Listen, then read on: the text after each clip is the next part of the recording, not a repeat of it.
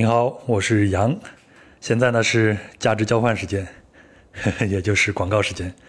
那今天呢，我向您推荐壮游者新推出的邮件通讯专栏，您可以通过邮件和微信来订阅。那它呢叫做小路，也就是一条小路，小路弯弯的小路。那在这个专栏里呢，你能得到什么呢？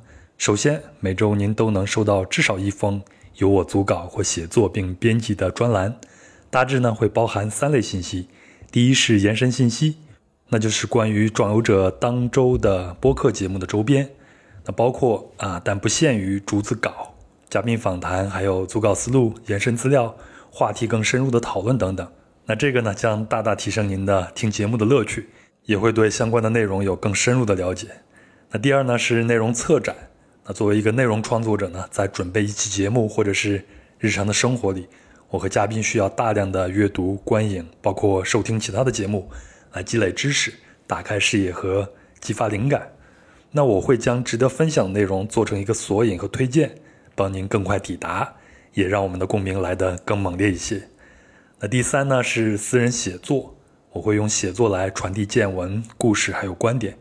当然呢，如果条件允许，也就是稿费足够多，或者是我的画饼的能力特别突出。那我会邀请不同领域的有识之士来写作，并呈现给你。那我设想的写作内容呢是发散型的，那主题当然是包括旅行，但又不局限于旅行。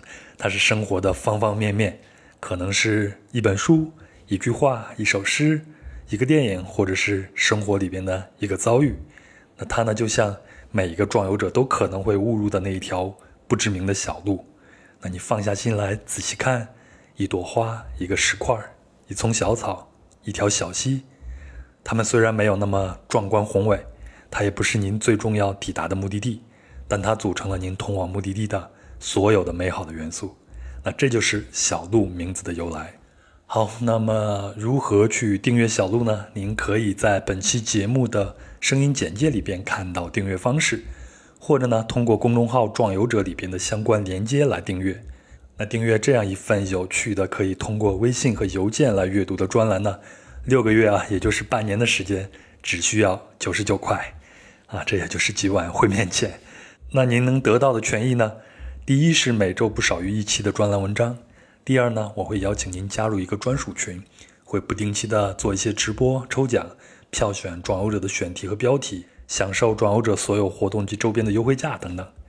那我希望呢，这里能够成为一个有活力的。大家能在里边一起玩，一起贡献自己智力的一个线上的社区。那最后呢，也就是第三个，如果您有意播客创作，我会尽力的帮忙或者是孵化。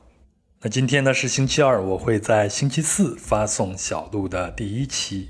那第一期的主要内容呢是本期节目的分享人江斌对他的这次亚马逊漂流记的长篇图文记录。那江斌呢，几乎是写了一个逐字稿啊，他的那个文笔是非常的诙谐幽默的，然后呢又充满了自省。呃，作为摄影师呢，他的图片也是非常的丰富而且细致，有很多可能在他的啊音频节目里边没有展现的东西，都在这篇文章里边展现了，而且呢又展现了文字的独有的魅力，配合节目一起阅读，我相信一定能让您对亚马逊还有这期节目都有更好的身临其境的体验感。所以呢，非常值得您的订阅。最后呢，小路呢也是装游者走上自给自足之路的第一步。那走出这一步呢，我还是有点诚惶诚恐。怎么说呢？就像是一个用自己的老宅子经营农家乐的农人，总想把自己家里边地里边的收获呀，还有能拿得出来的食物，都拿出来招待贵客，但总会有那种招待不周的感觉。慢慢来吧。总之，欢迎您，我尽量招待。多包涵了。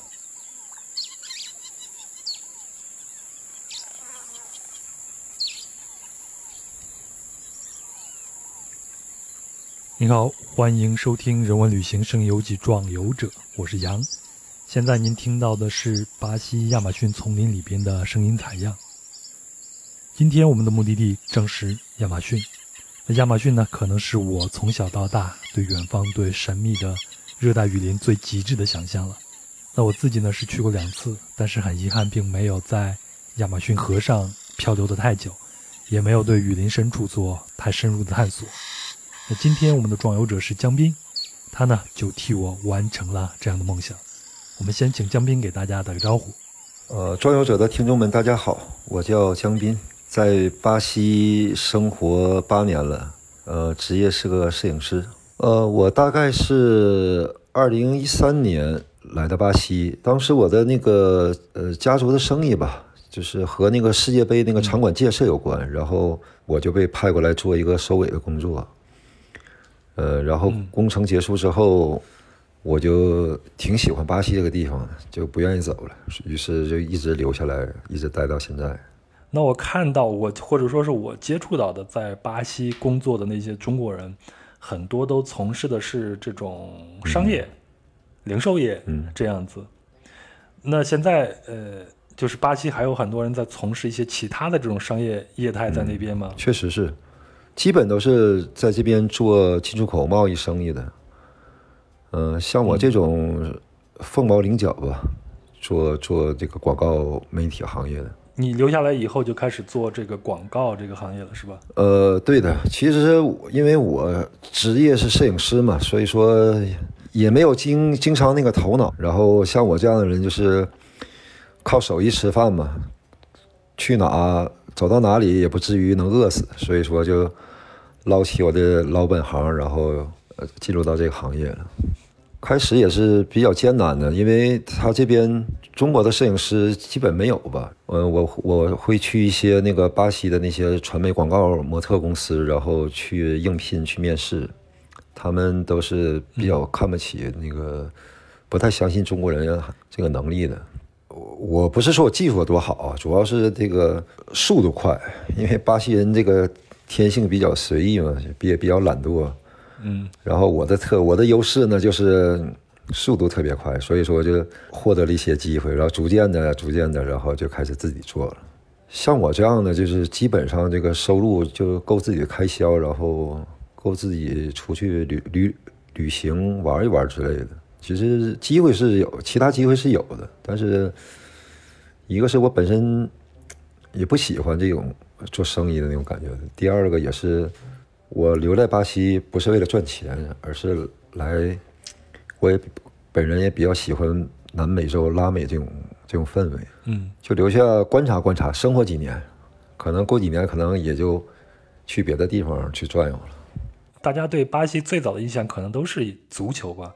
你来巴西之前，你对巴西有什么样的想象，或者说你有没有想过到巴西我一定要去？某一个地方去看一看，去探索一下呢？确实是因为我当初来巴西的时候，就是因为我小时我，呃，很小的时候在那个业余体校踢过球，然后我这个年龄，因为我和杨是同龄人嘛，呃，那一批正好是中国那个第一批健力宝球员，然后选到巴西，当时我是非常非常羡慕的。李铁呀，对，李金羽，那个李铁和李金羽正好是那个时候是我那个。那个算那个队友吧，比比我，呃，比我大了两届，所以说呢，特别当时特别羡慕那种以前一起踢球的大哥哥能去巴西留学，特别羡慕。当时就种了个草，没没成想，风水轮流转，转了三十多年之后，然后我自己有机会去巴西了。所以说，这个是我最原始的一个驱动力。除了足球的话，那肯定是第一第一个念头，肯定就是亚马逊了。我我觉得人生如果要是一定要去一个地方选前三名的话，我觉得大多数人会选择亚马逊。在这儿呢，我先给大家科普一段关于亚马逊的消息。那这些资料呢，都是由江斌来做的，我呢只是负责来念一下。那亚马逊河呢，是一条位于南美洲北部的河流，自西向东流动。那发源自位于南美洲西部秘鲁境内的安第斯山脉中的密斯米雪山，在东部的巴西汇入大西洋。起初呢，亚马逊河并没有一个总的名称，每条支流和每一段河流都有它自己的名称。那从16世纪开始呢，被叫做大河，后来在西班牙语中被叫做 Marala。我的发音肯定是不准啊，但是意思是纠缠或者混乱。那现在呢，演变成为巴西的马拉尼昂州的名称了。一五四二年呢，西班牙探险家法兰西斯科·德·奥雷亚纳在亚马逊河流域探险的时候，被印第安女战士攻击过。那根据探险队员的记载呢，亚马逊女勇士除了下体遮住以外，全身赤裸。他们手持弓箭，打起仗来以一当十。奥雷亚纳一行以为遇到了希腊神话中的亚马逊女战士，所以就将大河命名为亚马逊河。那这就是亚马逊的一个来历了。那由于河流长度测量方法并无定论，那亚马逊的河长呢有着许多种不同的说法。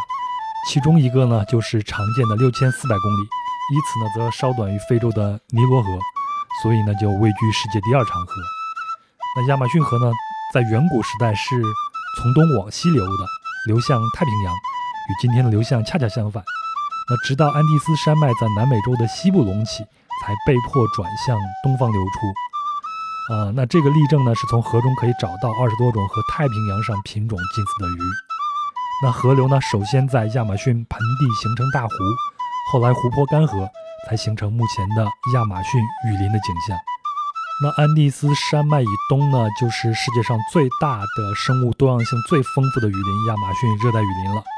依靠亚马逊河流域非常湿润的气候，聚集了二百五十万种昆虫、上万种植物和大约两千种鸟类和哺乳动物，生活着全世界鸟类总数的五分之一。那专家呢估计，每平方千米内大约有超过七万五千种树木，十五万种高等植物，包括有九万吨的植物生物。足以吸收大量的二氧化碳，所以呢被称为地球之肺。亚马逊河呢流经南美八个国家，分别是秘鲁、厄瓜多尔、哥伦比亚、委内瑞拉、圭亚那、苏里南、玻利维亚和巴西。我是二零一七年底到二零一八年初，就是在过元旦那个假期的时间，然后。去的亚马逊，然后在那里边一共待了将近一个多月吧。所以你这趟旅行的大概的一个路程是怎么走的呢？呃，我是在圣保罗坐飞机坐四个四个小时，然后到的那个马瑙斯，那个亚马逊州的首府嘛，在亚马逊那个在亚马逊流域里面是最大的的一个城市，基本上所有的呃去亚马逊的或者是去它周边的地方都要从那儿呃中转。当时是受朋友邀请，然后去他那边去一起跨年。去的时候我就留了一个小私心，就想着借着这个机会呢，就想不太不太想不太想玩那些大家都玩的那个线路，也就是我去玩的那些东西嘛，对吧？然后就想着，既然去一趟呢，然后就多走走，就一直想把这个心心中这个愿望也好，或者是这个疑团也好，想。想自己亲自的去看一下，把它给解开，然后呢，但又不敢告诉朋友，因为朋友知道了就是千方百计的阻止我。我们同行的有一个女孩子，她是孔子学院的老师，然后我们两个私下做了一个小决定，就是决定，就是决定把把返程机票给改了，然后等大家一起跨完年，然后他们回圣保罗的时候，我们俩就。就一起去深入一下那个亚马逊，因为她是个女孩子，她自己也有这心，没那个胆。我因为我语言普语的语言不是太好，呃，所以说我也走不远。所以说我们两个人就是成立一个互助小互助小队，两个人一起结伴，嗯，互相当拐棍是吗？互相拄着人拐棍就往前走，互相帮助，然后一起一拍即合。哎，那我在马瑙斯，我看这些亚马逊的这个行程的时候，它基本上就分成两个部分嘛。一部分要么你就选择你去这个雨林里边体验一下雨林，因为我自己是对雨林非常感兴趣，所以我就选择了去体验雨林。但是我没有在亚马逊河或者说它的支流上好好的漂过，因为我也知道有这样的一些体验的这些项目，甚至有一些很深度的、很长期的这些旅行。那你这次选择的主要就是在亚马逊河或者说支流上做一个漂流是吗？一直漂到了三国的边界，是不是？对。呃，养你去的那个，它是其实也是一个支流，只不过是亚马逊的支流很多。亚马逊河整个那个流域，大大小小的支流将近一千多个。因为马瑙斯嘛，它是两个支流的汇集那个汇合处，一个是亚马逊河，另外一个就叫黑河，就是内格罗河。这两这两条大河。基本上就是这两条线路，你可以选择上游或者下游。往上游走的话，就是一直往哥伦比亚和委内瑞拉那个边境走；然后下游的话，就是去到那个贝伦了，就是到陆海口了。呃，因为我那个朋友他之前已经去过下游了，所以说这次我们俩就选择了内罗内格罗河的一个上游。选择内格罗河很重要的原因，其实是因为我我是属于招蚊体质，特别招蚊子。如果要去亚马逊河的话，估计就估计走到半路就已经被咬死了，可能就就送医院了。所以说，综合考虑，我们就选择了这条线路。内格罗河好像是里边有一些什么样的物质，导致它这个河旁边蚊虫不太容易生长，所以就没有蚊子。我去的那个地方也是没有蚊子的。是的，整个河水就是那个像红茶那个颜色，因为因为它那个流域就是常年的有一些枯枝败叶啊，就是河水浸泡在那里面，它产生了一种叫腐殖酸，导致那个蚊子没法在里面盘卵。没法在里面排卵。那你选择了这条路线啊？你对这条路线上，你最终的一个目标是什么？你想体验什么的呢？我对人文的东西比较感兴趣。我的同伴也一样，他一直有个心愿，想去那个巴西最高峰去看一看内布利纳峰。它绝对高度并不高，嗯，才不到三千米海拔。内内布利纳的意思吧，在普语就是雾的意思，因为它那个山峰常年被那个云。常年被云雾环绕，然后我这个嗯，想去原始部落去看一看，嗯，因为在这之前，时不时的收集一下这方面的素材，看一看这方面的节目。对我也是看了好多的纪录片，但是越看吧，就越觉得心中有个疑惑。在我的感觉里啊，我觉得既然是原始部落，怎么会允许你进去拍摄呢？就这点我特别钻，特别喜欢钻这个牛钻这个牛角尖儿，嗯，就始终不太相信我们纪录片里面看到那个原始部落，它就是它呈现的那样。那你这个目标也确定了啊？接下来咱们就是出发了。啊，你出发那个地方就是马瑙斯，就是从马瑙斯坐的船，然后往上面走，是吧？咱还是先给大家介绍一下马瑙斯吧。这个城市我去过，它就是在亚马逊的中间最大的一个城市。也是亚马逊州的一个首府，对吧？我是二零一四年去的，我是二零一四年的世界杯结束以后去的。你前头不是说你家族生意是去那边和这个世界杯有关系吗？然后我去的时候发生了一件什么事情呢？我的那个沙发主开车带我啊从机场去他家的时候，指着路边的那个马瑙斯的那个足球场说：“看。”我们的世界杯比赛已经结束了，但是我们的世界杯的场馆还没有建好，就在这样一个没建好的场馆里边举办了世界杯的足球赛，我印象特别深。对对对，这个我我我去巴西的初衷也是因为这个完不了，然后这个结不了账，然后就派我过去收尾。哎，我在马瑙斯逛的时候，觉得就市中心啊，它还是有一点那种老城那种感觉，而且我的那个。呃，就是我的沙发主还告诉我说，有一些小巷或者稍微窄一点的街道，你就别去了，那些地方呢就相对来说比较危险。他呢住大概住在郊区的这个位置，然后他的郊区这个位置有现代的这种公寓啊、楼盘呀，还有这种 shopping mall 什么的，还是蛮繁华的。你对马瑙斯的印象如何呢？印象感觉是比较破败。嗯，其实马瑙斯其实是很大的一个城市，它在巴西它排名第八。我的沙发主他是做这个灯具生意的，然后在城里边开了一个小店。但是他对中国比较熟悉的城市，除了北京、上海，还有他非常喜欢的西安，因为他知道兵马俑。另外一个城市就是东莞，因为东莞的呃那个有很多的工厂嘛，会给他供货，所以他就对东莞还是很熟悉的。其他的这个感感觉，我可能是跟你是一样的，就感觉他好像是停滞了好久的一个地方了。那个呃，是的。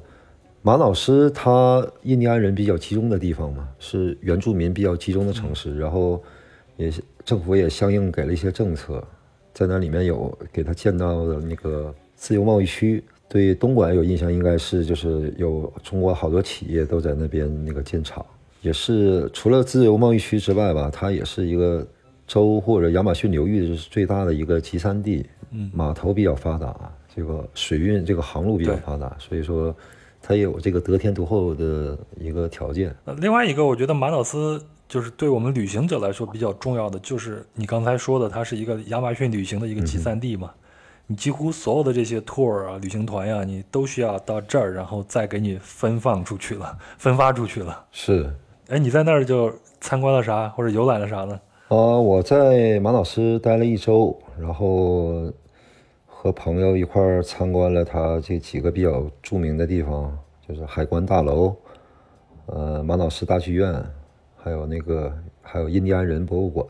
周边的话，就是和和杨你一样，就是去浏览了黑白河那个交汇的地方，传统项目吧，钓食人鱼，吃爆浆虫，嗯。抓凯门鳄对吗？抓凯门鳄，然后再抱抱树懒，然后哇，你你还报树懒了？树懒我都没报，没看着。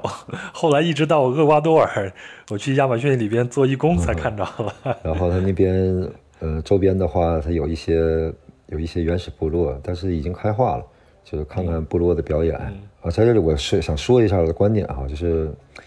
呃，因为杨，你的节目我听过，你是在远处看到那个河豚在游，是这个，我这个我非常建议大家去看这样的。我呃不建议大家去参加那个以后大家去亚马逊的话，不建议大家去参加那个与粉色河豚共游的那个项目，因为嗯，因为它其实对河豚来说非常残忍，它为了让你，它为了让人和河豚一起共游啊。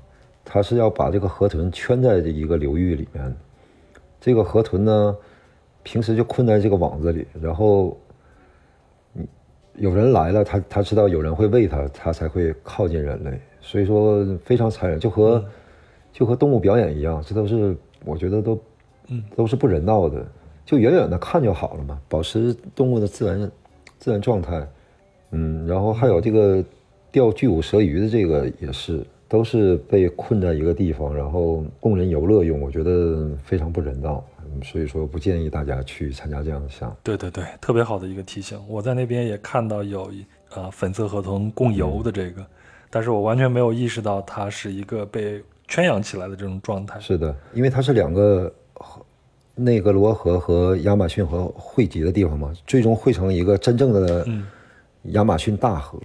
呃，所以说它那个流域非常的宽，然后就好多粉色的河豚在那里面生活。其实我们远远的就可以看到这些河豚，就跟我们去那个别的地方去看鲸鱼一样。呃，像巨骨舌鱼和亚马逊那些特有的鱼鱼的种类，就是什么银龙鱼啦，还有一些大鲶鱼，只要这些巨型的比较这个鱼类，其实它们的生活环境。并不是在亚马逊的那个大河里面，而是在一些特别小的支流里面，就是在，呃，你去钓那个钓食钓钓钓食人鱼的那个地方，他们都是生活在那里面。对，所以说他那个环境 也不是他正常的那个作息的一个环境，所以说也是非常残忍的。好，咱们这边得到了一些信息，首先就是啊，马瑙斯是你去亚马逊旅游的一个集散地。另外一个呢，到了这边，咱们尽量呢跟自然界保持一个距离，对粉色河豚呀，甚至是巨骨舌鱼啊这些呢，我们保持一个远观的状态去看观赏它就可以了，不要去伤害它们。接下来咱们就开始出发往上游走了。那这次呢，你是坐船嘛？你选择的是客运船是吗？对，那种三四层的那种大木头船，那一个船长长度应该是二三十米吧。然后上面没有船舱，也没有座位，嗯，都是要需要你自己在码头买买那个吊床，然后自己往上挂，你挂到哪里哪里就是你的座位了，是当地人的那个上下游的居民平时坐的交通工具。然后所以说那个船吧条件不好，是因为上游下游他会来马瑙斯来做生意啊，或者是。来采购啊，所以说船上，呃，牲畜了、家禽了、行李了，反正扔的到处都是。然后，所以你拿着你的相机，抱着你的摄影包在上头是很显眼的，是不是？这个跟别人格格不入。我这个一直担心我这个摄影设备被被坏人盯上，但是还好吧。相对来说，我觉得亚马逊那边的人还是比较淳朴的。因为我因为我常年在圣保罗生活嘛，我感觉我从圣保罗出来，除了里约，其他的任何地方，我觉得都挺那个都挺友善的。在这儿我必须得给大家插一下啊，圣保罗呢是整个南美洲最大的一个城市，然后也是一个非常大的一个金融中心，而且呢是一个罪恶之城，它的这个犯罪率啊可能不低于里约热内卢，所以我去圣保罗的时候就是提心吊胆，那两天基本上就没怎么在街上转，大部分时间都在家待着，跟我的房东一起看奥运会了。所以你才会到了其他地方都觉得这个地方是安全的，所有的人民都是淳朴的。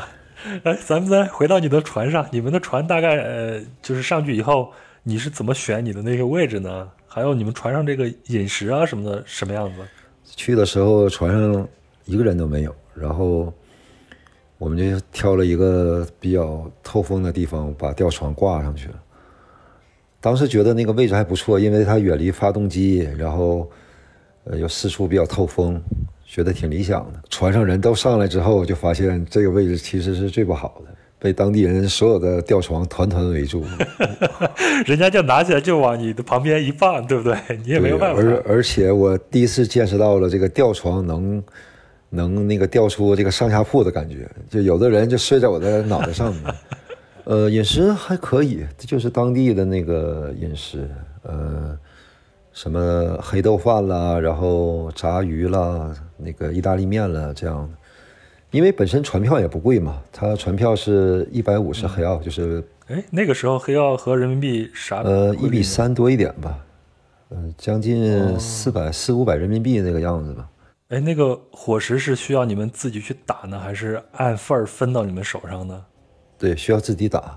就是巴西整个的吃饭的风格就是这样的，我基本没看到过有人会多吃多占，基本的就是你吃多少拿多少的。哎，这是不是有跟他们平常吃那个公斤饭有关系啊？反正公斤饭都是按你的重量来收钱的嘛。大家到船上可能也就不太好意思 使劲吃了。是，我觉得可能和这个习惯有关系。这几百块钱啊，跟你这个四百公里的路途还有二十八小时的航程相比，确实是挺便宜的。确实。那那你第一段的航程的目的地是到什么位置了呢？呃，是叫巴塞卢斯。它这个城市呢，也不算城市吧，就算一个流域里面一个较大的一个小镇。嗯，它有停靠的码头，在这条线路上，它也算是一个比较大的中转地，在这一片比较有名气，因为它这边有很多的那个垂钓爱好者，它相当于垂钓爱好者的一个心目中的那个圣地吧，专门给那些游客钓那个巴西特有的那个孔雀鲈，一种鲈鱼，特别漂亮，那个身上有三个斑点的，又不太好钓，所以说它成为好多钓手想。征服他们，想证明自己的一个证明自己实力的一个地方。对，嗯，因为我们来这边，为什么会选择选择这里呢？因为它是在内格罗河这个再往上游走，它是最后，我感觉它是一个文明的一个现代文明的一个分界线。嗯，在这再往上上游走的话，那就是完全的进入到一个原始的一个生态中了。它这个整个这个小镇，它是沿河而建。然后面积也不大，人口我看资料就是有两万多人吧，呃，其实都是当地的那个以前的那些印第安人，那个流域河岸的他这个部落就是已经世俗化了嘛，然后他已对，所以说他已经融入到社会里了，而且他这个呃天主教很早就来就来这边传教了，他有一些教会，他有些会开设一些学校，所以说。他们这边的印第安人，我觉得他是融入社会融入的最好的，因为他们从小在教会学校上学，然后呢，就是会学，比如说葡萄牙语了、西班牙语、英语，以以至于他们就是好多人都在做这些钓鱼俱乐部的一些向导、导游，所以说他们的收入其实是挺高的，生活的条件都比较好，然后非常融入这个现代现代这个社会。嗯，他那边的，呃，因为这边日本人很多嘛，日本人很早的就来到巴西，这边好，这边好多钓鱼俱乐部都是日本人开的。就我我在巴西去的任何一个好地方，都有日本人，都提前的把那个地方给霸占了。这个日本人还是 挺会找地方的。这个在咱们之前的节目里边也提到过嘛，就是。呃，海外日裔最多的国家就是在巴西，他们大概在十九世纪的时候就由日本政府组织，他们就往巴西去移民了。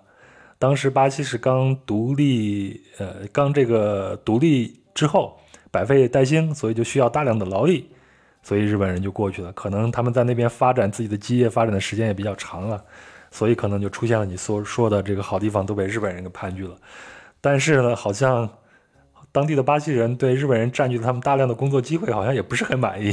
据我所知，是是是，他那巴西人吧，对日本人的印象都是。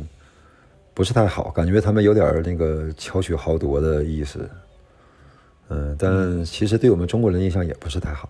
中国人，因为我们这边中国人都是做生意的嘛，就给老给人一种为富不仁呢和那个这个这个奸商那种感觉，那种嘴脸。也正常，资源就那么少，大家都要在一个锅里边吃饭。你吃多了，我吃少了，肯定会产生一些不满。我们这个亚洲人，这个天生那个勤奋呢，这个在其他的国家里面，尤其像这种拉美的国家里面，他们是不理解的，就是觉得嗯活得太累了。他们是很随意，怎么说就不太不是很靠谱的那种感觉。但他们觉得这就是生活嘛，反而觉得我们活得有点太紧张了。所以，像里约的这些狂欢节才会诞生在里约，不会诞生在亚洲的城市的。哎，那你在那之前咱们聊的时候，你说你在巴塞罗斯期间还完成了你遗愿清单里边的一个重要的一条，是吧？我开玩笑，我的遗愿清单里面是有一条，就是嗯，亚马逊那个河里面去裸泳。你这个比我厉害，我只不过是想的是在亚马逊河里边游游泳，不被这个食人鱼吃了就行。你这个还要裸泳？是我这个，而且我们这还是男女混浴。我和我这个我这个同伴啊是个女孩子啊，都有医院清单上都有这一条，都想在亚马逊河上裸泳。然后呢，然后呢，但是这个河里呢，不远处就有鳄鱼啊，是是你肉眼是能看得到的一个距离的。然后河里呢又有食人鱼。所以说我们俩又不能离得太近，然后又不敢分开的太远，对，这个好微妙，这个保持这个距离是很微妙的。好在这个河水，因为刚才也说了嘛，好在这个河水是这个红酒色、红茶色，就能见度不太高，所以说相对来说还可以，能互相也看不见，但是 不至于太尴尬，太尴尬，就是默默的双方保持默契，默默的下河，然后。在河里面把衣服脱掉，然后把衣服再甩到河岸上，然后各自游各自的，然后游了一圈之后，互相看了一眼，觉得行了吗？行了，那上岸吧。然后我我转过去，然后他上岸去穿衣服，然后等他穿好了，他再转过去，我再上岸穿衣服，弄得 这个仪式感，弄得偷偷摸摸的，被当地人看到了，会觉得这两个人在干嘛？哎，你没有害怕那个凯门鳄吗？啊，没有，我胆子还是比较大的，因为之前也看到那个鳄鱼个头不是很大，然后另外一个那种鳄鱼比较温顺。呃，其实水下是更危险的，就是像我刚才说的，这水里面那个小河流里面是都是那个食人鱼。呃，食人鱼，食人鱼呢，我再给大家介绍一下，这个食人鱼呢。它并不在那个大河里面游，就是说我们最宽阔那个河道里面，就是我们坐船行驶那条河道里面，它是没有食人鱼的。食人鱼就是喜欢在那个小的支流里面，在在那里面，就是我们裸泳的那个地方是有食人鱼的。呃，但是提前考察了一下那个地方，我们那个裸泳这个遗愿清单那个还是比较有仪式感的。提前一天去观察了一下这个地方，发现有当地的小孩，发现发现有当地的小孩在那里面游泳，然后问了问当地的孩子，说里面怎么样啊，安不安全呢？有没有食人鱼啊？然后孩子说有，说但是没什么关系，因为那个食人鱼它那个群落比较小，它群落一小，它胆子就比较小，所以说它也不敢攻击人，也不敢攻击人类。然后就这样就完成了一个。心里一个小愿望嘛。好，那在这儿呢，一个愿望实现了啊。接下来就是第二段航程了，是吗？第二段航程，你们的目的地是哪儿啊？我们第二段航程是去要去到那个在巴西流域里面是已经走到边境的地方了，就是在哥伦比亚、委内瑞拉、巴西的三国边境处，叫圣加布里埃尔·达卡绍埃拉。我们我们就简称圣加吧，行吗？好，这个这个小镇，镇子非常小，但它那个辖区特别大。它那个辖区内啊，大概将近有一千左右个那个原始部落，就是在我们去之前做的攻略，在资料上看到，还覆盖巴西第一高峰，它密度很低，整个那个地域的话，五公里才有一个人。我我们选择去这个地方，就是知道那里面残存着很多真正的原始部落，但也是交通工具能能抵达最靠近的地方了。所以说，就选择了这个盛家这个小镇。所以你们第二段的这个呃地方的交通工具还是船嘛？你前头也说第二段船的时候就被无情的现实给你们击打了。在在这段船上发生了什么事儿呢？这个第二段航程还是这个船，它这个是航班平时是一周两班，嗯，但是越往上游走吧，它人就越少了嘛。呃，等等待好几天，然后。把人凑齐了，能凑满那一条船了，那个船才过来。那天，呃，我们走，我们出发那天就是人凑的有点太多了。呃，排队的时候，我们还没上去呢，就发现那个船已经已经坐满了。哎呦，就是然然后，因为他那个流域吧，已经快到那个，已经已经快接近赤道了。嗯，它整个环境是白天的特别的闷热，又没有风。我们就上船，先直接找了船长。套了套关系，说能不能有有有一个单独的一个房间能能给我们用。然后船长说，我们这条船上整个就两个房间，一一个是我的，另外一个可以可以给你们，但是你们得花钱，也就三平米，三平米的一个小房间，上下铺，然后但是但是有空调，有独立的卫生间。那之前的话，这个这个条件我们就肯定。不会选这个了，但是经过第一段航程的暴击之后，就觉得这要多少钱都得给人家了，应该是三千多人民币吧。哎，这个第二段航程你大概走了多长时间呢？第二段航程是四十多个小时，也是四百多公里，但是因为它越往上游，它那个河那个河道就是越来越窄。这还是在雨季，如果在旱季的时候，那走的时间就会那个更长了。哎，那这个船它是一直走呢，还是像咱们原来农村的那些公交车啊？你看农村的公交车都是走走停停吧，有人挥手你就可以上来。那这个船是什么什么形式呢？它属于两者之间吧，介于两者之间。它大一点的地方它会停一下，然后上来一些人，下来下去一些人，但大部分的情况下，它基本属于那种。嗯，船正常行驶，然后就时不时的会有小船开过来，感觉就像我们电影里面看到那个海盗那种感觉似的。其实是来送人的，是吧？有一艘小小船，然后拉着几个人，就先勾住你这条大船，然后大船上放下一个梯子，然后人爬上去，这种感觉，看着看着看着挺惊心动魄的。那还有那个当地的妇女，一边抱孩，一手抱孩子，那个一手爬上船。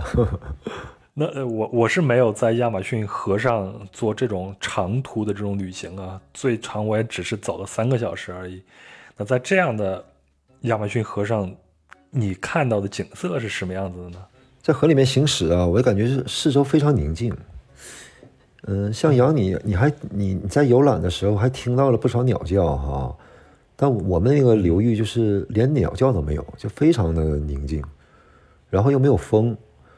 就只有这个船缓缓行驶的这个留下这在水面上留下那个涟漪啊。那两边都是树林，两两边都是雨林，时不时的还会有那种沙洲，感觉有点时空错落了，也有点像到马尔那马尔代夫的感觉了。就是就是在那河道上经常会出现那种就是特别白色的那种沙洲，晚上晚上应该它气温就比较低了嘛，所以说相对来说更舒适一些，所以晚上经常会出来。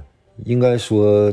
整个银河在你在你眼前应该也不过分吧，因为它那里面一点光污染都没有，然后空气又非常好，活这么大就没见过那么明亮的夜空。四十多个小时啊，差不多就是两天的时间。你在船上有认识其他的朋友吗？嗯，我们住的条件比较好嘛，所以说养尊处优的，呃，就不太好意思下船和下去和那个。当地朋当地人去交流，但是我们在餐厅的时候遇到了两两个军人，他们就是驻扎在我们要去的那个圣家那个小镇那个地方，因为是边境，他那边有驻军。嗯。然后巴西这边的驻军啊，挺有意思的，他挺比较人性。他是你普通士兵，他也是允许你那个带家庭过来的，会给你安排房子，然后这样的。这两个军人就是就是从也是从马瑙斯上来的。靠岸的时候，临下船的时候，他们郑重其事的和我说了一件事儿，嗯，就说他们这个军营里面以前有一个战友吧。就和当地的部落的女孩子谈恋爱，是一夜情吗？还是怎么样的？反正就是第二天就被整个部落、整个部落的人拦下来了。但是你人就不能走了。这个部落部落里的女孩子皆可为你妻，但是你就是我们的了。这两个这两个军人就是用这个事儿提醒我说：你千万一定要管好你的下半身，你千万不要冲动，因为他们都非常希望有那个。外边来的人，然后帮他们那个那个改良一下基因什么的。我昨天就是为了准备咱们这期节目嘛，在看我朋友写的一本书，那本书叫做《去你的亚马逊》。然后我这个朋友叫做梦野，他呢是从啊就是亚马逊河的最上游，也就是秘鲁的那个高山上啊一直飘下来。其中他也提到了这样的一段故事，就是到了一个小镇上，亚马逊河旁边的一个小镇上。然后有一个姑娘就不希望他走，希望他留下来，大概也就是这个意思吧。是的。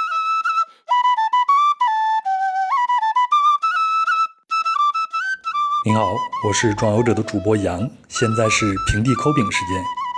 那壮游者呢是一档独立播客，非常希望得到您的资助来维持运营。那您有两种方式来帮助壮游者继续前进。第一，公众号壮游者每期都会随免费音频节目发送一篇文章。在这篇文章里会有相应的细节图片或者是相关资料，是对音频节目的补充。您可以通过文章下方的喜欢作者对单期节目进行打赏赞助。那第二种方式，您可以付费订阅壮游者旗下的邮件通讯专栏小度，六个月仅需九十九元，你就可以每周至少收到一封由我组稿或写作并编辑的邮件通讯。它包含延伸信息、内容策展或私人写作等部分。那除专栏外呢？您还会受邀加入专属群，会在群内不定期直播、抽奖、票选壮游者的选题和标题，并享受壮游者所有活动及周边的优惠价等权益。您可以通过声音简介里边的连接，或者通过公众号“壮游者”里的连接了解并订阅小布。当然，除了以上两种资金赞助，您也可以通过转发、点赞、评论单期节目和专辑的形式来支持壮游者。我知道，壮游者往前走的每一小步。都离不开您的帮助，再次感谢。接下来，让我们的旅程继续吧。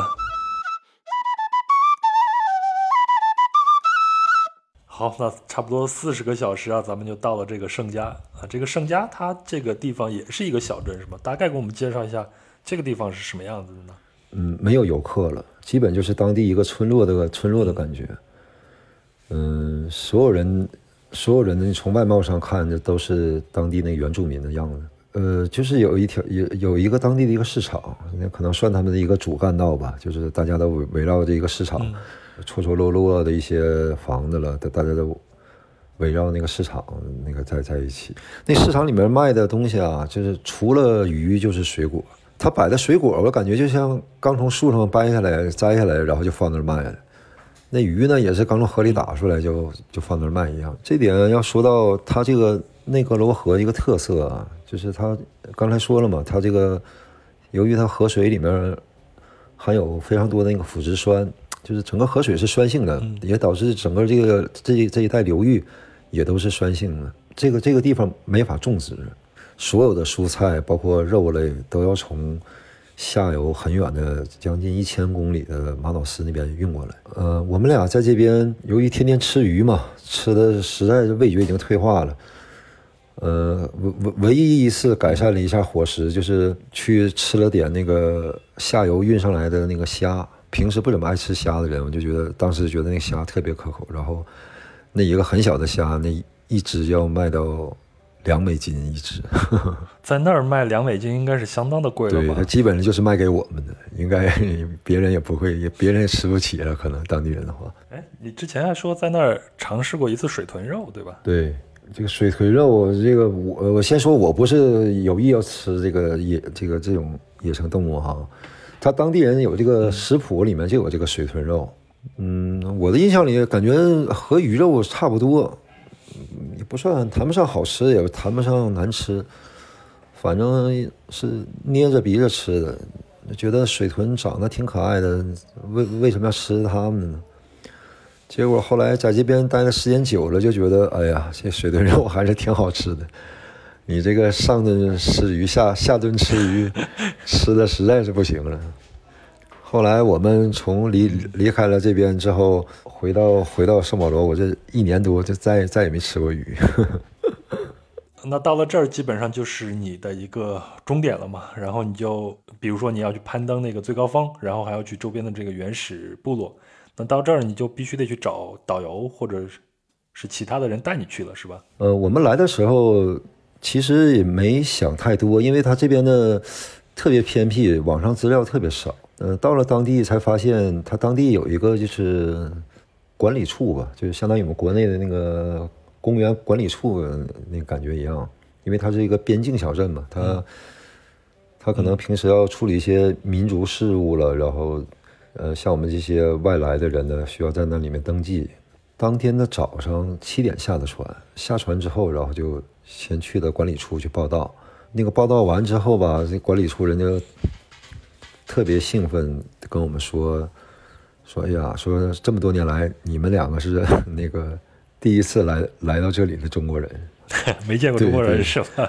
然后，然后又说这个中国巴西友好这样的，特别对我们特别热情，觉得觉得要是挺这么重视我们，这未来的肯定是好办事儿嘛。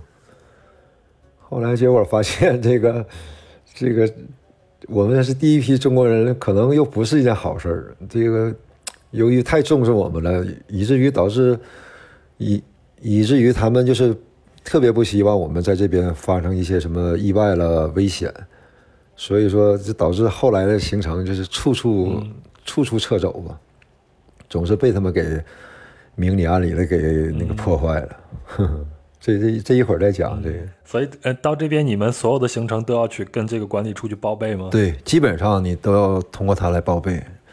比如说你想 去哪里了，然后先去他那儿那个报备一下，然后他会推荐你。那你跟他们提出来说我们要去原始部落看一下这个要求了吗？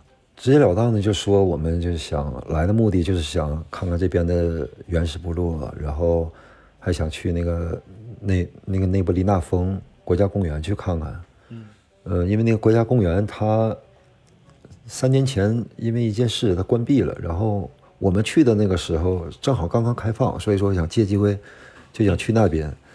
呃那个内布利纳峰吧，它它整个那个地域，整个周边的里里面有很多的那个原始部落存在，所以说我们想通过徒步的这个这个行程啊，顺道了也自己去看一看，徒步来回将近一一周的时间，他你你要你要雇一些当地人，会有一些骡队啊或者马队之类的，然后扛着物资走一路，然后一路走下去，然后一边宿营一边走，但我们又不知道去哪里找向导，嗯。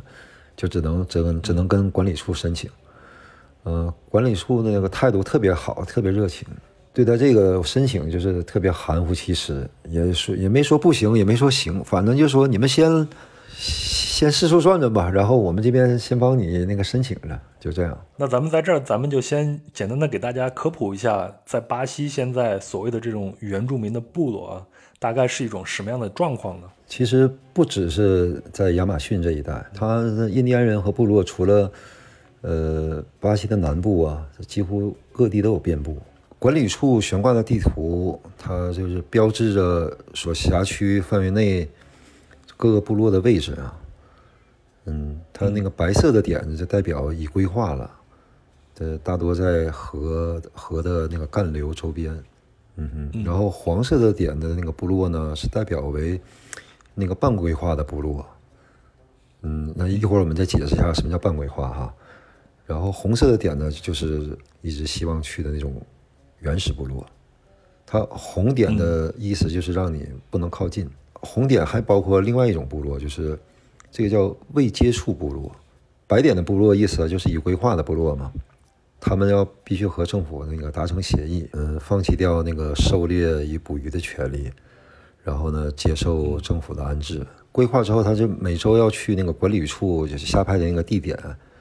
然后我记得好像是每人领一百八币吧，嗯，就是按人民币算的话，就三三百块钱。因为它这种白点部落，它通常都在那个主河道的那个周边。它这种部落存在这个位置呢，它首先是交通便利嘛，所以说它和那个世俗啊就接触的比较多。其其实早就那个已经是这个那个大势所趋了。嗯，另外一个像我们刚才说内格罗河，它本身它那个那个地带是酸性的，然后它又无它又无法种植，生活来源、经济来源呢，只能是在那个雨林里面，在河里面抓点鱼了，或者在雨林里面在雨林里面抓点野猪之类这种野兽。但是环境是越来越恶越来越恶化了嘛。我我感觉啊，它这些被规划这些部落，可能都是一种出于无奈。这只能只能只能接受这种现实了。我之前在节目里边也说，我去马瑙斯那边的热带雨林里面看，啥动物都没看到，真的是。我我和你一样，我你看我走了将漂流了一千多公里，这一路基本上也是什么都没看到。可见人类的活动对这些动物有多大的一个影响。因为我们身上的那些人类那些气味啊，就包括我们用的那些呃沐沐浴液了、洗头的了，或者是香水。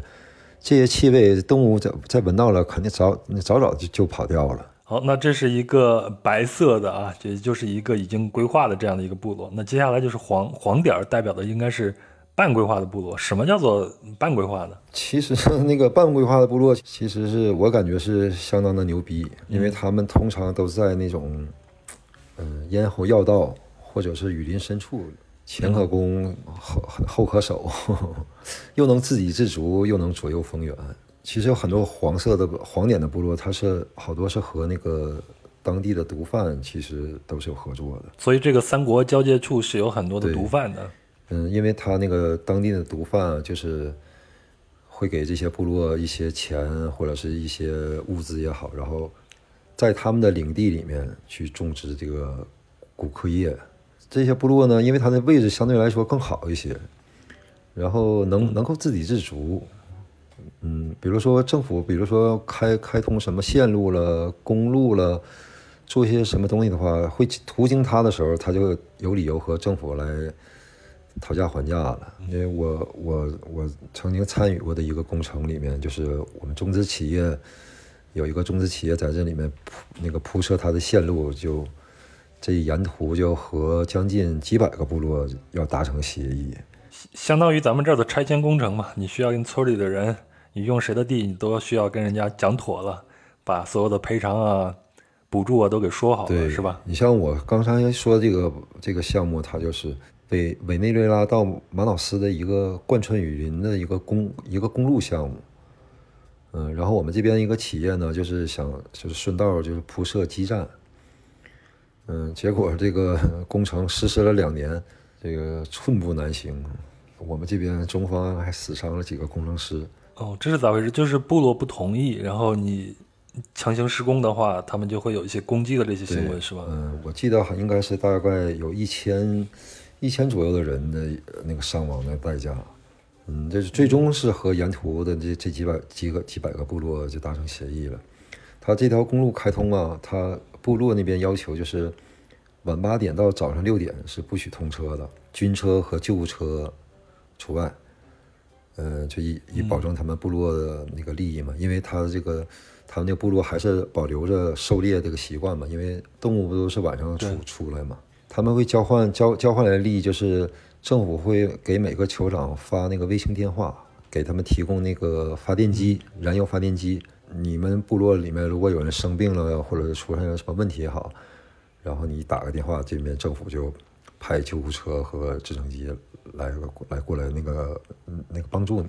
嗯，我我有个我在马老师朋友家里啊，有有一对夫妇，就是从那个委内瑞拉开车，就是走的这条公路，开了开了一辆那个防弹的那个 SUV，那傍晚的时候，在路上就看到了一群那个裸体的土著们呵呵在公路上晃悠，然后他老婆让他慢一点开，说从来从来没见过这些这些土著，结果靠近了之后，这些土著就拿石头拿那个毒箭就开始对他们进行暴击。哎，他们是超过那个十八点了吗？十八点之后，他们应该是不能走了，对吧？他超过那时间了，所以说人家人幸亏是防弹车才才那个逃出来，要不然就玻璃被砸碎了，就把他们拽出来就完了。他们，然后他们他们这车后来开到马瑙斯，想找地方擦车，结果人家一看他这造型，谁也不接这活儿。人家说你那个上面那个毒箭，啪那个有毒，这车这车就这车没法要了。太传奇了，太传奇了。我昨天也在看资料，我看的是那个《三联生活周刊》以前的记者，呃，现在也是在《三联生活周刊》工作的袁岳，也就是土摩托他写的。他是到那个巴布亚新几内亚，然后那边也有很多的热带雨林嘛。他的报道里边也提到了关于这个修路的问题，因为嗯，全世界对木材的消耗量就非常的大嘛，特别是中国现在好像是世界上第二大木材消耗国吧。然后当时就有马来西亚的企业到那边，想跟当地的巴布亚几内亚的政府，呃，说我们要修一条路，然后也是要跟沿途的各个部落去打交道，要跟他们协商，谈好各种的补偿。但是等这条路好像是修筑修建了一半的时候，人大家就发现，光为了修这条路，大概就毁掉了十亿顷的这个呃热带雨林，大概是这个数字，具体的我记不太清楚了。就发现这个代价可能是大家承受不了的，所以这条路最后还是搁置了。关于这个热带雨林到底是属于部落的，还是属于政府的，还是属于我们现代文明，还是属于他们这种原始文明的，可能到最后还是要找一个非常合适的一个啊、呃平衡点，才能把这个事情进行下去。嗯，哎，咱们再说一下这个黄点部落所谓的半规划，其实就是还没有接受这个政府的这个条件，但是也不拒绝，是吗？？它属于那个渣男的性质，不主动也不拒绝。我我给我的我给我的感觉，或者是我我个人的理解啊，就是我们看到的一些纪录片呐、一些节目里面，所谓的那些原始部落，其实我我觉得应该就是这种黄点的。但但是我们接下来要说这个红点部落，就是就完全的不能接触，就是所谓的真正意义上的原始部落吧。这其实也是我们最想去的、最想最想了解的这个地方。然后刚才说到那个，除此之外呢，还有未接触的部落。嗯、这就这就像您刚才说到你提到那个新几内亚一样，在巴西在二零零七年，嗯、最近的一次调查中啊，巴西现在仍有六十七个未接触部落，使得巴西超过了这个新几内亚，成为世界上未接触民族部落的最多的个国家。我记得我一六年，呃，从巴西回来以后，呃，一四年从巴西回来以后，呃，后来我在里约的那个沙发主还给我发了一张照片，那个新闻其实是就说他们通过啊、那种飞机，然后看到了一个未接触部落的人。那未接触部落的人看见飞机就非常的惊讶，然后就拿着箭往上面射。那张照片还是挺出名的。那个照片，那个照片我也看到过。就是不可接触的意思，就是接触过，但是人家不许你接触，或者是不让你靠近。维基百科上是这样定义的哈，这个未接触部落有着不依靠工业科技生存、现代都市人缺乏的野生能力和身体适应原始环境的能力。嗯、因为他们身上还有古代人较原始未混血过的基因，嗯，是人类生态多样性的珍贵资产。所以说，这些人我们真真的不能不能靠近，没有那个免疫力。那对与外界接触的肯定会可能会造成那个大批的死亡。就像西班牙人到了拉丁美洲带去的天花，导致拉丁美洲的原住民大面积的死亡，是一个道理。他这些未接触的部落，他们就是在飞机上观察到的。但是目前可能最好的方法，也就是拍一张照片，知道他们的存在就可以了。暂时先不要去跟他们接触了。哎，那咱们前头说了这么多，那到底什么是部落呢？其实大多就是以家庭为单位的一个小圈、小小小群体。嗯，我们可能印象里的那个部落啊，都得都得上百人、上千人啊。这个在亚马逊丛林里面就是不太现实。嗯，就我所观察到的，最多的也就是几十人的规模。你纯野生的时候，你这二三十人，你就已经很难喂饱了，对吧？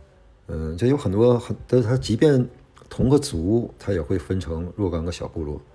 比如说这个族这个人口一多了，就就跟我们以前那种中国这种大家庭一样，就是人一多了就开始分，对，就分家了呗，对吧？因为它雨林中吧，它没法保存肉，所以说它抓了抓到就得就得马上吃掉。嗯，然后平时呢，他们基本就是吃一些香蕉啦、蘑菇之类的。然后你像鳄鱼啦、鱼啦、蛇啦、蚂蚁这些。都是他们作为主要蛋白质的来源。嗯，你要只能是非常幸运的时候，或者是 光景好的时候，一周就能那个打个野猪啥的，那个解解馋。你像刚才说到白点的部落，一般都是在河流的两边嘛，这这很好理解嘛。嗯。然后这黄黄点部落呢，就是生活在这种咽喉要道，属于进可攻退可守的这种。这种红点部落就是往往就在雨林的最深处。就是除了这种与世隔绝的地理优势啊，它有些还还占据着那种非常丰富的那个矿藏资源。嗯，就比如内布利纳峰那个公园里面就有很多的红点部落，就他们的领地大多作用在就是那个金矿之上。就是我刚才说到那个这里面出之前出现的那场事故，就是导致这个公园关闭三年原因。就是因为有一批这个比利时的探矿队行走的过程中侵入了每个就是某个部落的领地，然后被这个土著杀了两个人。当时，然后因为他这边人特别残忍啊，他就为了呃恐吓你嘛，他就把你头颅砍掉，然后给你悬挂在那地方，然后结果这个探矿队就就回来报复。然后又抓了他们那个土著那个部落的几个人，又给杀掉了，就两方就开始不可开交了。后来被曝光了，然后这个影响太恶劣了，然后这个这国家公园就因此关闭了。啊，对我最近还看资料，呃，也看到了，还有一位主教和修女，就是也遭受过类似遭遇，残忍杀害，然后尸体被拿那个木矛给钉在地上，然后还。伤口还塞满树叶，阻止你血液流动。反正就是用啊，用最残忍的手段就来来来恐吓你。其实现在我听到这些消息，我的一个感觉是，好像我们并不能拿我们现代社会的这些道德感、道德观去衡量他们。他们完全生活在一个丛林世界，他们信奉的是丛林法，则？是的。所以说，我这这也相相对来说解开了我来之前的那个一个疑问吧，就是我觉得这个原始部落就是不不能接触的。那你的目标就只能是白色的和黄色的这些选项了。是拜访的基本都是白色的部落。嗯，当然这也是管理处给你安排。我去的我们去的第一个部落，那个司机就是他这个部落的那个族人。嗯。大概开了半小时吧，半小时的车就到了那个政府给他们安排的那个房子那儿，一排那个小平房，是木质的还是砖制的？砖制的，我感觉好像就随意给安排一个地方，就是靠公路边就有块空地，就给他们盖了几排房子，然后这个部落就就就给他安排到这里了，就这样。那个司机他他是能听，他是这个族的人是吗？他和我们讲，他是他是。第一代说是从部落里面走出来的移民，嗯，然后他的情况相对好一些，他那个之前干苦力攒了一些钱啊，然后后来就是又遇到政府那个扶有个扶植的计划，就是贷款买了台那个皮卡车，平时跑出租，然后兼拉货，就像他这种条件的，在他们那个部整个部落里面是算好的。嗯，算聪明人、勤快人。有很多人就是，大部分人就是自此就不再工作了，反正就等着每每每周领钱呗，对吧？就虚度光阴呗。呃，因为他因为你看那个我们和酋长聊，他酋长那个一直在抱怨啊，或者是比较沮丧，他是因为，嗯他他首先他抱怨政府给他那个钱太少了，嗯，就说这钱只够他。只够他买些什么木薯啦，或者是生活用品，嗯，但是不领钱又没有收入，所以说只能依靠这点钱。然后那个其他那些族人呢，就是就就为了养家呗，你就得肯定得四处打工嘛。但是但是你有现实问题，就是说你如果不学普语的话，你你是很难找到工作的。然后所以说，他就好多人就是，尤其有下一代。从小学习普语，呃，可能还会顺道的信了那个天主教，不怎么不再尊重他们那个自古来自古以来那个传统了，就让那酋长就非常后悔和政府当初达成的一个协议。这里再说到马老师哈，就是马老师，我们看到这个部落啊虽然也是已经规划的，就所谓的白点部落吧，但是他们这个部落的存在的意义呢，就是。其实都是演员，就等着游客来了，我穿上我的节日平时那个节日的盛装，给你表演一下啊，给给你演绎一下，就是为了满足满足游客好奇心嘛。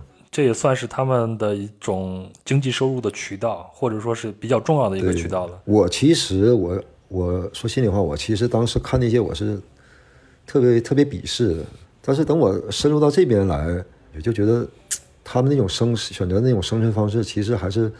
挺好的，嗯，你像我，像我在这边看到这个白色部落那些人，就基本上，因为他也没有游客，他也不需要给你表演，你每天参观的这些白色部落里面，大家就是了无生气的在那是，在那日常做点家务啦，呃，做点农活了，而而且你看不到，基本看不到有那个男人，因为感觉和我们国家之前是一样的，就。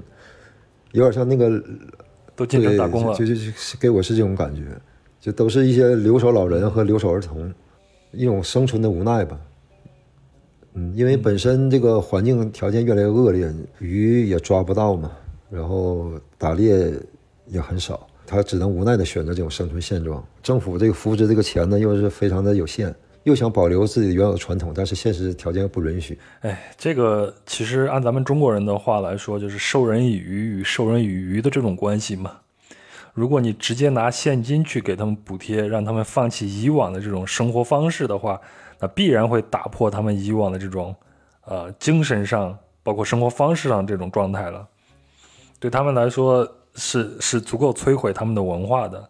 因为杨，我听你以前的节目里面也提到过那个雨林那个大火，那个着火的那一带就是在另另一条支流，就亚马逊河的那个河水就不是酸的，它那边的土地就是可以种植，就导致好多这个农场主啊，然后雨林部落的人，呃，每年的每年都烧荒。其实这个雨林的大火其实是年年都有的。只不过是那一年那个烧的有点太大了。我所在这个内格罗河这个流域，它正因为它这个河水是酸性的，然后造成整个这个地域也是不能种植的。因为这点却保护了它整个这片那个这个生态。因为它种植不了，它就没有它就没有必要去烧荒了嘛。嗯，它因为它其实烧荒是印第安部落一个传统，他每个部落他可能自己会需要，就是我们经常说的那个。原住民吃的那个主食，那个木薯，这你也吃过吧？对吧？对木薯，对我吃过，我还挺喜欢吃的。这个木薯它也不是野生长的，它也得需要需要来种。所以所以说，他们这些部落为了自给自足的话，他肯定会每年烧烧一些荒。所以说，你看到这种消息会很痛心，但是你又不得不理解他们所处那个环境。对，当然了，现在又出呃最最近这些年又出现一种。不好的现象就是他直接他直接种种毒品了，他这他他来的钱更快，呃，非常成为一个非常诡异的现象。保护环境，但是他又需要他又他又需要生活，那他就不得不烧荒。但你烧荒，你就导致你越烧越大，雨林就越来越小，对吧？因为你人口越来越多嘛。但是呢，你现在这些与这些黄黄色部落的这些，他现在和毒贩合作，他来种他来种植一些毒品，他相对来说他还保护了雨林，他就不可能越扩越大了，因为他需要这地方保密，他就需要他就需要需要非常小的一个地方，不被不被林子越对不被你们。发现，就成为成成为了一个悖论。特别是这两年，咱们我我越来越觉得世界是不完美的，而且我们得去接受这种不完美。是，好，那咱这个话题咱们就聊到这儿，咱们就互相发一通感慨。接下来咱们还得往前走，你肯定你也不会死心，你还会去找向导看看还能不能再深入的去了解一下原始部落嘛？你接下来都做了哪些事儿呢？是因为已经走到这里了，就是非常不甘心啊。然后管理处那边又不帮忙，所以说我们就换了个思路，决定就通过自己打听吧，就联系到了几个所谓向导吧。他这些向导都是那个都是白人，都是澳大利亚的了，是什么各各个地方的，这价钱也没有统一标准，神乎其神的，反正。有的有的说要你五万美金的，有的说啊，有的说那敢敢带你去红红点，敢带你去红点部落，他敢带你去，你敢去吗？然后又敢带你去看食人族、食人部落，反正说什么都有吧。但是我们还是比较谨慎的，因为在这种深山老林的地方，这个屠屠那个屠杀害命的事儿 是吧？但是有一个还是比较靠谱的，这跟我们谈了好谈了好谈了好几次，然后又又规划了这个路线，写了好写了好几页纸。到当天出发当天，这个人就消失了，也放鸽子了。我这我到现在也我到现在也不愿相信他是他他他是过来诓我们的。是我所以说我我隐约感觉可能和那个管理处的干预那有关。我在那个地方还收到了我们那个圣保罗总领馆那个侨务领事给我发的微信，说说你早点回来呀，那不要冒险什么的。可可能是我们那个中巴友谊太好了，确实挺重视我们，就是不愿意让我们，那 是，所以说一直没给我们答复。我觉得也也可以理解吧。说的大一点啊，这命运就是喜欢和你开这种柳暗花明的那种玩笑。呃，无意间的认识了一位韩国牧师。呃，我我我之前提过哈，这周边这些规划的部落，每周会会那个定期来领那个政府补助嘛，领补助的地方就是我们就是认识了这个牧师，这些原住民就会从四面八方就划着那个独木舟的小船，来到这个发放地，然后领完钱呢就会顺道买一些生活物品再返回去。呃，有的部落位置比较深呢，他往返可能需要一周，那他索性他就不走了，他就他就在这个码头或者是附近搭了简易帐篷，然后呢，另外一部分呢就还可以住进就是政府给安排那个临时的安安置点，呃就是在那个临时安置点，我们见到了这个牧师，身材挺高，瞅着看着呢面相其实挺慈眉善目的，反正看着就是一个不错的人吧。嗯，但穿着非常朴素，开的一个甲壳虫那个货车，再拿一些零食，拿一些小食品，再给那个当地那些那那些原住民给他们发。因为我们正好是非常迷茫了嘛，呃不妨就和这个牧师在一起，我们来做他的志愿者。嗯，通过哎通通过跟他的行程，然后我们接触这些原住民，是一个不错的选择嘛。然后我们对呃，真的是柳暗花是明了。然后我们把我们自己想法和他一说，然后这牧师非常开心，他说可以啊。他每天的行程就是到这一个点，然后发发一点儿食品，发一些礼物，然后和就和那那一部分人交流攀谈，了了解一下他们是从哪里来的，然后过得怎么样啊，逐步的一一点一点的接近他们，然后互相了解。然后他就再换到下一个部落，比如说下午他就要去另外一个地方，资金的来源都是他自己个人的。所以这个牧师他的主要目的是传教，对对吗？那他能讲当地人的这种语言吗？讲不了，靠手语基？本上是靠靠手语，然后还有靠这个靠这个笑脸。咱们再聊聊这个牧师啊，那他是一个什么样的背景才会到这儿来传教呢？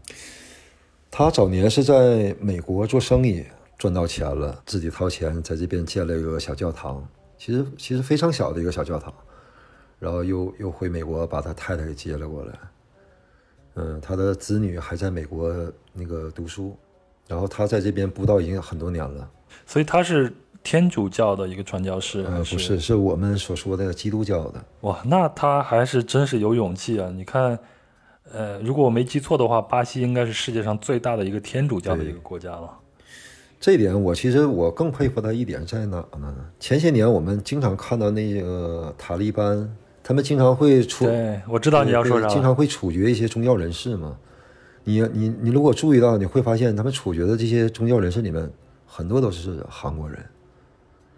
所以说这点我非常佩服这个韩国人啊，他们就是，你看那个正宗的那个传统的宗教宗教国都不敢去传教的地方，他们敢去。所以说你要是这么来理解，你你也不难不难理解，他为什么会千里迢迢来到一个传统的最大的一个天主教国家来，而且周边还都是一些有着多年萨满教这个传统的一些印第安人。我我问过他，我说你这个你既然是布道，那你起码得语言，他得他得能理解你说的意思。他说他这个阶段就是能和他们建立建立这个感情，让他们信任他，从而信任他背后的或者他他所代表的那个机构。包括现在呃，这些宗教在中国乡村的这些路径，基本上也是这样的。我们前头也提到，现在我们中国的乡村。很多地方都是留守老人和留守儿童嘛，那一些为了传教的这些人士去的话，也是给这些老人很大的一些优待，去帮助他们。我我我是一个无神论者啊，但是我对待这样的人，我都是保着保持天然的那个敬意的。这个我们认识了之后啊，我们我跟我这个同伴就相当于那个赖上他了，就天天就随着他走了，坐他那个甲壳虫车，就到处到每个。聚集点去发放，因为杨，我以前在那个呃媒体也也做过一段记者嘛，然后包括现在做的商业的摄影，就好多时候就是我的呃摄影那个初心已经没有了，就很多时候是麻木了。嗯，我谈一下我最大的一个幸福感，就是我在跟随他布道呃去发放食物的这个这个过程啊，我感觉到非常幸福的一点就是。我又有了当年那个喜欢相机的那个喜欢拍摄摄影的那个那个心态了。他还有条船，他是那个当地的那个整个那个地方唯一拥有，应该是游艇吧？那个那个船，那这也这也让我确信他他确实挺有钱的，因为那个船应该也挺贵的。他如果去一些更远的部落，他就只能走水路了。他那个搞外交的手段，这往往就是先从送礼开始的，然后来开拓他自己新的地域。就比如说，他会拉上一船药品啦，或者是，呃，食物大米，带上几个原住民给他做帮手，他就也是按照我们那个看到看到管理处那个地图，然后去去接近人的那个部落。嗯，比如说他开船会开到河道里面，开着开着，河道被被那个什么树啦、树干啦、锯断的树干了、树枝给遮挡阻挡住之后，他他和我讲，他说这个就是。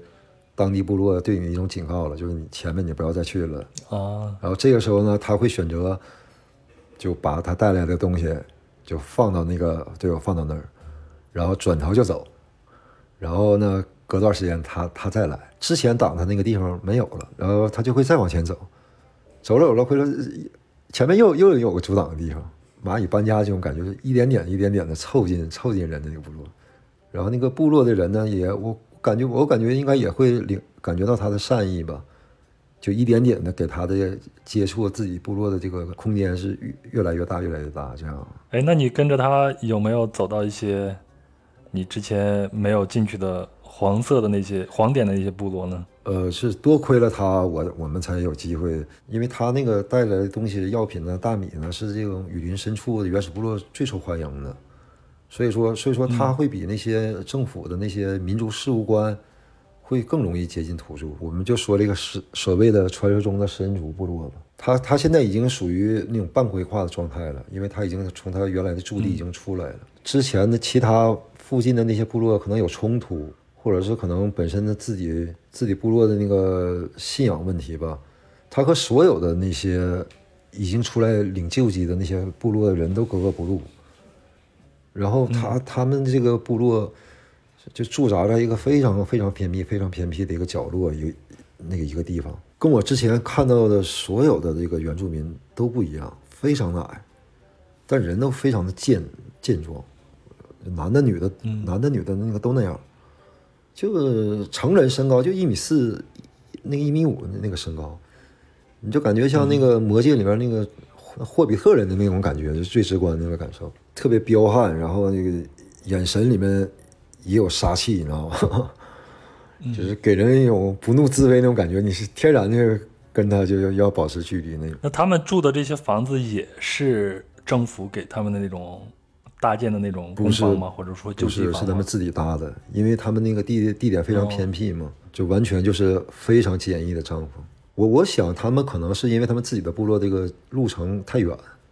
因为你想啊，他这个政府，他他这个钱呢，他不是，他不是按月发你，他是按周发你，然后就导致很多住的比较远这个部落，他一来一回这个时间就已经没有了。所以说，他我感觉他们应该是这样的，就出于这个原因，他就索性就住在这儿。他领了点钱，买了点东西，他派派几个人回去送回去，然后再再留下几个人，再接着接着接着在这儿等着这种感觉。呃，这个牧师和我们讲啊，就是这帮人就是刚刚。叫规划不久吧，他们所谓的这个食人的那个习惯，不代表所有的部落都是这样的，只只是代表他他这个部落，他们其实他们吃的人就是他们自己的长辈。今天父亲去世了，晚上我请客，然后大家过来帮忙把我爸爸吃了，然后 啊是这种感觉，就是吃掉他，其实就为了纪念他，为了让他的灵魂超生，然后呢会把他的那个头骨啊或者是其他的骨头，就是。放在那个部落院子的中央，专门有个放骨头的地方，收集的地方，是是历代所有的部落人都在那个那个遗骨在那存放了，他们是有这个是有这个习惯的，但也是很多年之前了。这这当然我也没法跟他们证实啊，因为他们的语言其他部落也听不懂。这个牧师说，就和他们交往已经几个月了，就刚开始他也靠近不了，现在好多了。然后今天那个我们去那天呢，就是特意特意带我们去拜访的，就是因为我们和牧师讲过我们的想法嘛。牧师当时建议我们，他给我们建议，他说你们不要再找向导之类的了，就是就你妄图寻找那个原始部落那计划就取消吧，因为他那个担他那个原因其实和我担心的一样，就是不安全。说实说实话啊，我当时连偷拍的勇气都没有。嗯，其实我胆子其实挺大的，我这个人挺那个，自认为还行，但是就那种无形那种气场、那种压力给你的感觉，你根本，你连相机的，呃，你连手机都不敢掏出来，你还敢拿个大相机，或者拿个像那个那些纪录片里面扛个摄像机来拿镜头对准他们，根本没有那勇气。就是让你在这儿等着，你就只能在那儿等着，你连动一下都不敢动，你就感觉四处都有危危机重重的那种感觉。等到他们后来聊了半天，然后把东西礼物给了他们之后，然后就气冷冷的一个氛围了。快走的时候，就我才敢把这个相机拿出来，偷偷偷偷拍了几张，给自己留个纪念。这个部落的人发现了吗？他们没有什么特别的反应。呃，发现了。我我感觉他们已经把我忽略掉了。一是对那个牧师很友好，啊，其次我那个我那个美我那个美女同伴。也挺也也挺受他们欢迎，这也侧面反映了全世界男人都都都一个样 这个美女还是比较吃得开的，所以就对你就没有啥戒心了，拍两张就拍两张吧。你跟这个牧师一共待了多久？待了几天。他其实有他的计划，就是他会坐船，开船到一个就我们真正想去的那种红点部落吧。他是有计划带我们去的，但是我们的时间不够了，因为我们已经待了一个月了。一定会有遗憾，这没办法。我我相信未来可能我也有机会再再再去一趟。我觉得和他一起做这种呃志愿者，我感觉到挺幸福的。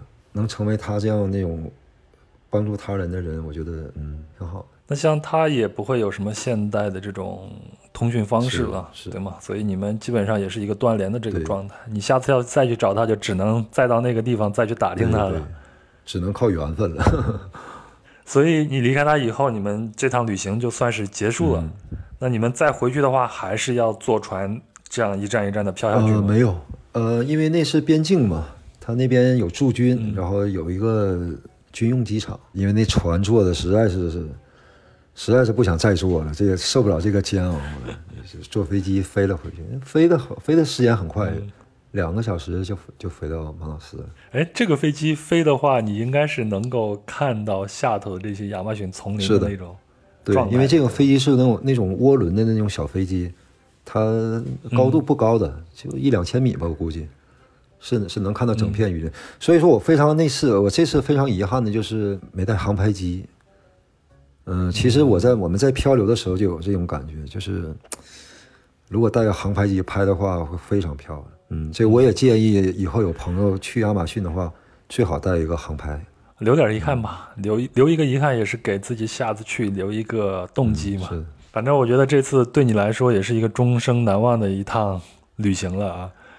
嗯，我还有一个问题就是，这次亚马逊旅行对你来说算是过瘾吗？或者说你之前对亚马逊的那种执着的那种念头算是解决掉了吗？对亚马逊那个执念是一点都没解决掉，反倒加深了这个这份执念。那就是不过瘾喽，非还想更深的去探索它。虽然吃了不少苦吧，但是也觉得是确实是意犹未尽。而且我感觉我和亚马逊是是应该有这个缘分的。我感觉我就是我的执念里面是我相信我肯定还会再来。我的同伴也一样，在回来之后啊，都陷入到一种就好像你长时间不在文明的社会里面，都出现了一种这个哎出现了这种症候群吧，叫是吧？以至于导致于导致于我们两个人回去之后都没法安心工作了。后来我们俩又结伴又出去玩了将近一年的时间，就到处走，到处玩。